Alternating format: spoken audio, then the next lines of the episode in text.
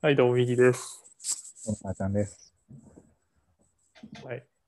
今日はね、とっても雑談会なんだけど、あいいね。もうゆるく雑談しましょあの、iPhone のう。うん。一群アプリを教えてください。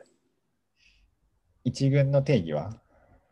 あの、ファーストビューというか、よく一番使うスクリーンの中にあるやつで、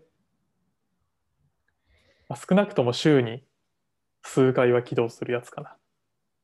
あまあ、SNS が起動するよね。確かにね。 Slack。Slack じゃない？一番起動するの。 Slack だね。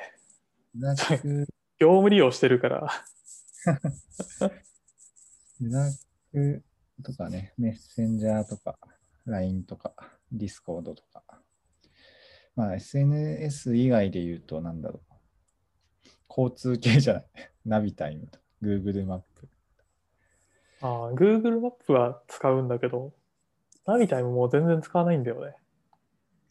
あ、あれは？移動するときとか何も見ない派？あの、Google マップがもう時間をすべて教えてくれる。ああ、まあ確かにね。それはあるかもしれない。確かに。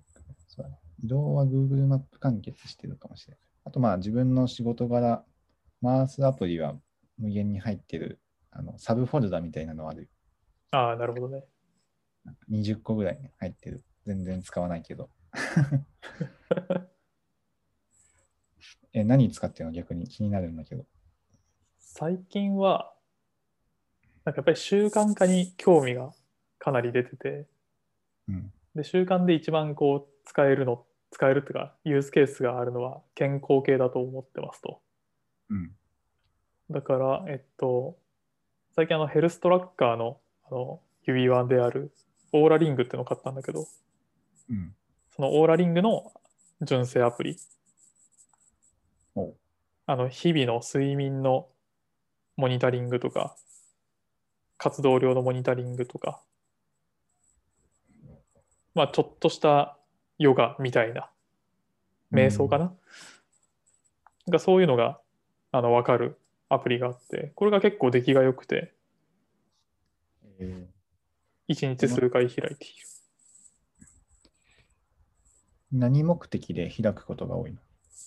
まず朝起きた時にあの自分の睡眠データを転送するために使って、で、過去を振り返って睡眠の、その、レム睡眠とか深い睡眠がどのぐらいあるかみたいな、うん。それをチェックするために使ってる。なるほど。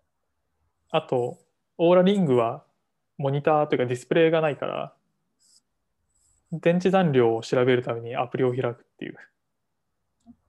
だ結構、一日の中でも開く頻度があるんだね。開くそうだね。1回か2回、2回3回ぐらい開いてるかな。っなるほど。ていうのと、あの、ほんとつい最近始めたミュートっていうものかな？お知らない。あの、メンタルヘルス系のやつで、アプリで、あの、日記を書くんですよ。うーん。で、日記を投稿するときに、なんか、いくつか質問がまずあって、今どんな気持ちですか？みたいな。うん。で、もともとプリセットで、あの、ポジティブな気持ちが、例えば感謝の気持ち、ワクワクしてる、楽しいみたいな。うん。とか、ネガティブな気持ちで、なんかイライラしてる、疲れてる、後悔してるとか。まあ、そういうのが、なんか20個ぐらいプリセットされてて、この中から3つ好きな、好きなというか、その日の気分に合わせたものを選ぶと。えで、それを入れると、次は、じゃあそれはな何についてのことですかっていうので、例えば、まあ、自分、友達、家族、ペットとか、まあ、仕事、バイト、勉強、家事、健康、食、本、ゲーム、学校とか、なんかそういうのが、もうあらかじめ用意されてて。で、それを選ぶと、さっきの自分の気分と、えっと、それは何によって、まあ、悩みなら悩んでるのかみたいなのが全部並ぶから、まあ、それをもとに軽く日記書いてよって促されるんですよ。なるほど。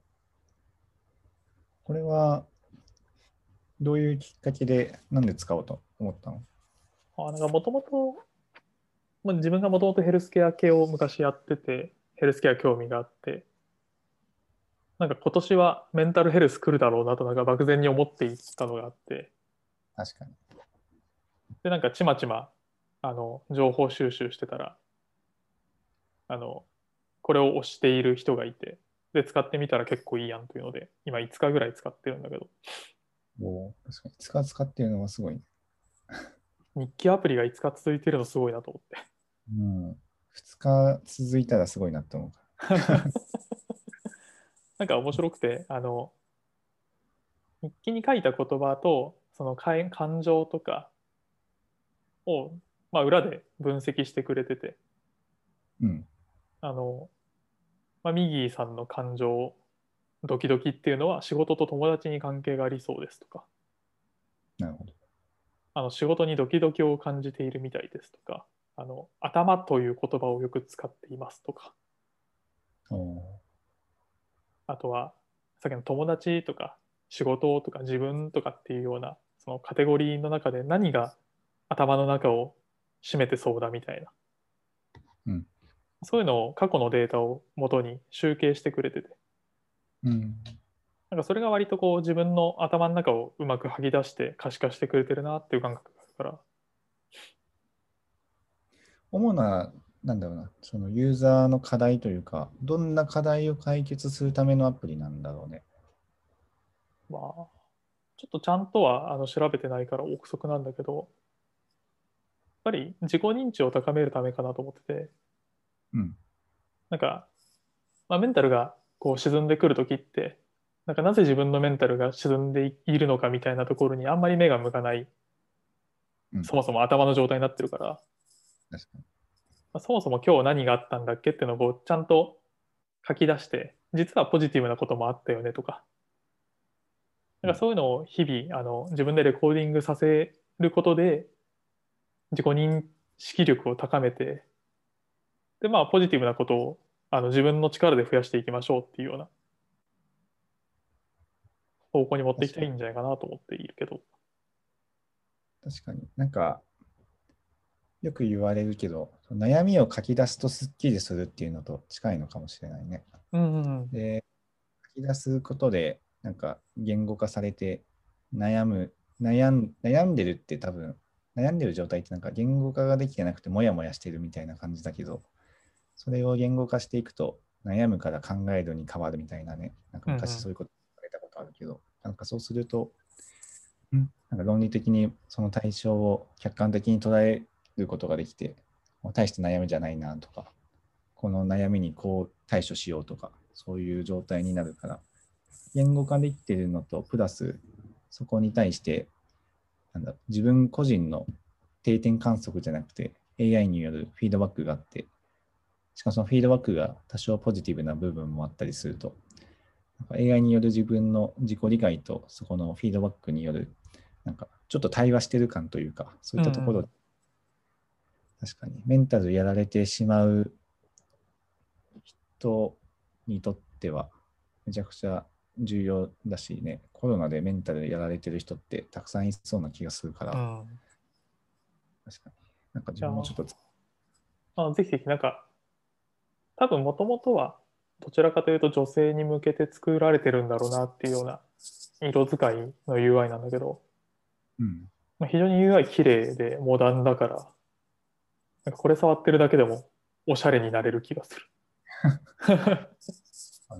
なんかこういうちょっといい、なんか面白そうなアプリを実際に自分で1週間とか使ってみて、そのなんか使った使い心地とか UI、UX に対する感情とかを言語化していくのってやっぱ一番重要だなって思っていて、うんうん。なんかその LP 見て、あ、こんなサービスかって思って終わってしまうと、なかなかそこの実体験みたいなのが出てこないから、まずは使ってみるっていうのが、なんかアプリとかは特に重要だなと思ってるから、とりあえずダウンロードした。あ、早い。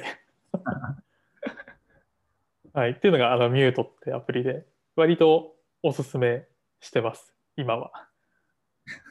まあね、1ヶ月後使ってたら相当すごいと思うけど。そうだね。多分課金してると思う。で、まあ、あとは、あの、最近よく話にも上げてるクラブハウス。そうだね。まあ、これはちょっと説明不要かな。クラブハウス何時間使ってんのかな、本当この1週間。あ、でもスクリーンタイムで見れるんじゃない？見たくないな。この1週間でね、あの、 Slack は648回立ち上げてますと。うん。クラブハウス212回。1日平均89回。あ、自分の場合はね。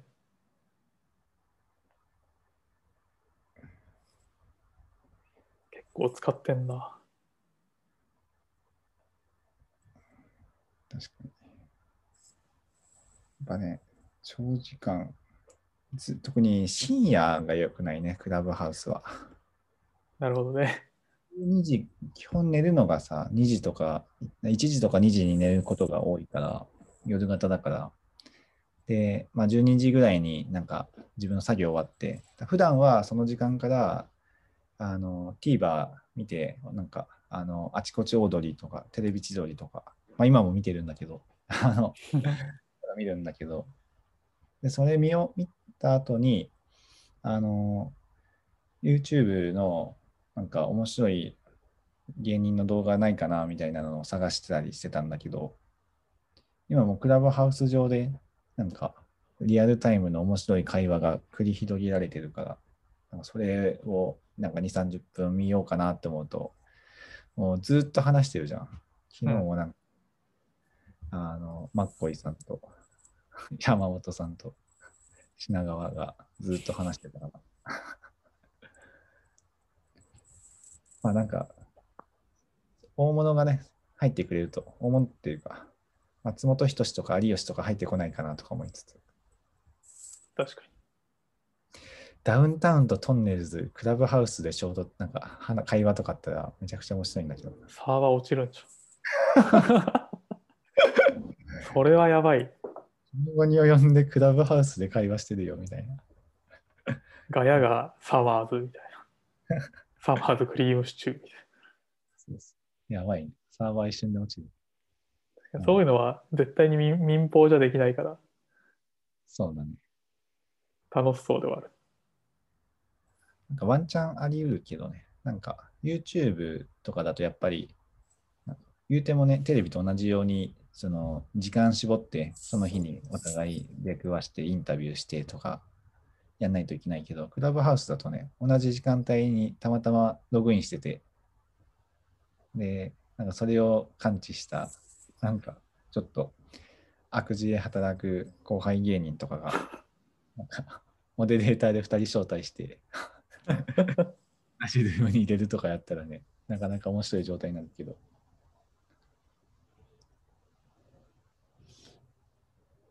まあ、どうなるんだ？ろう。クラブハウスもね、1ヶ月後、本当どうなるのか気になるね。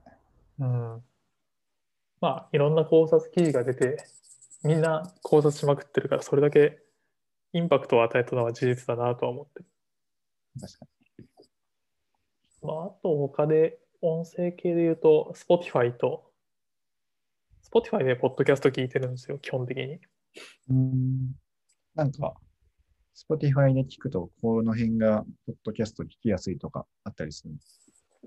実はあんまりなくて、もしかしたら Google ポッドキャストとかの方が使い勝手いいのかもしれないけど、まあ、単純にデザインが気に入ってるっていう、大丈なんかこのダークな感じのデザインで、あのコンテンツをちゃんと分かりやすく表示してくれてる感じは結構好きだから。うんっていうのと、まあ、自分たちが配信する用のアンカーを一応モバイルアプリでも入れててお、あの、まあ、再生回数とか、ななんか何話撮ってんだっけみたいなのはここで見れるようにしてるかな。なるほどね。で、音楽が YouTube Music にあのプレミアム課金してるんだけど、これを Spotify に移そうかなとかっていうのを今、だらだら考えてるところ。ああ、確かに。ちゃんと一軍アプリが使われてるね。ちゃんとした一軍アプリだね。ちゃんとした一軍 ちゃんと一軍を一軍として並べるタイプの人だから。一軍 Slack しかいなかったな。以下同等みたいな。もうあとは、なんだろうな。MFA 用のオクタとかそんなんばっかりだけど。ああ、そうだね。そういうのはいっぱいあるかも。あ、これとかかな。あの、食べログがトップにいますね。あの、暇を見つけては、行きたいリストみたいなの作ったりしてるかいいね。食べログはね、そうだね。行きたいリストだけどんどん溜まっていくわ。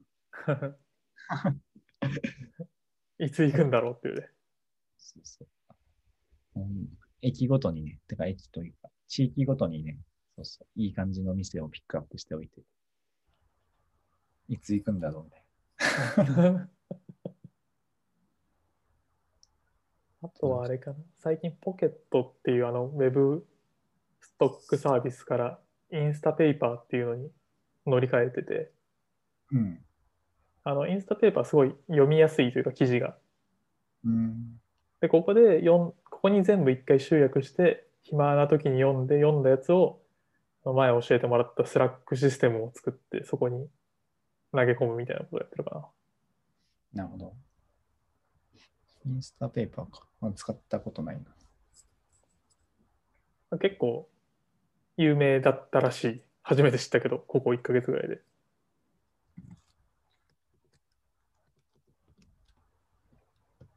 なんかね、そうね。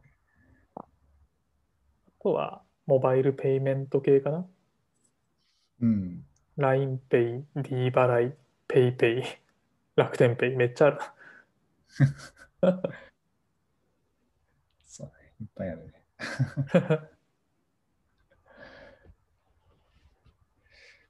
なんかやってたかな。株系はあったかも。あ世界の株価とかよく見てた。これアプリじゃないけど。あ、ウェブサイトかな。ウェブサイトだけど、そうそう。なんか、世界の、本当そのその名の通り、世界の株価が同時に全て見れるから、コロナの時とかよく見てたな。コロナの時っていうか、コロナ発生直後とかに、はいはい。世界全体でどんな感じにみんな動いてるのかなって見ながら、自分のポジションをちょっとこっちにしようかな、こっちにし、あっちにしようかな。今 iPhone mini で開いたんだけど、ちょっとビジーすぎてびっくりしたんだけど。あ、世界の株価。あ、そうだね。スーパービジーなあの UI だと思う。びっくりした。こんなちっちゃい文字で詰め込まれててすごい。やっぱその国ごとによってどんな動きをしてるのかっていうのが。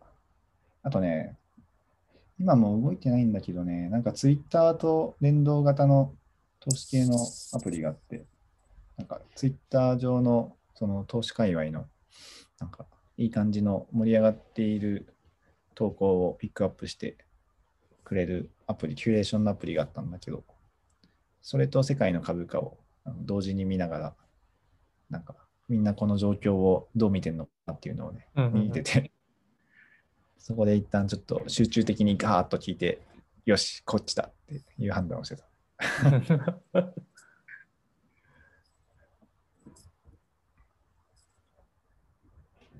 こう思うと、やっぱだいぶ固定してるなっていう。やっぱ LINE とか。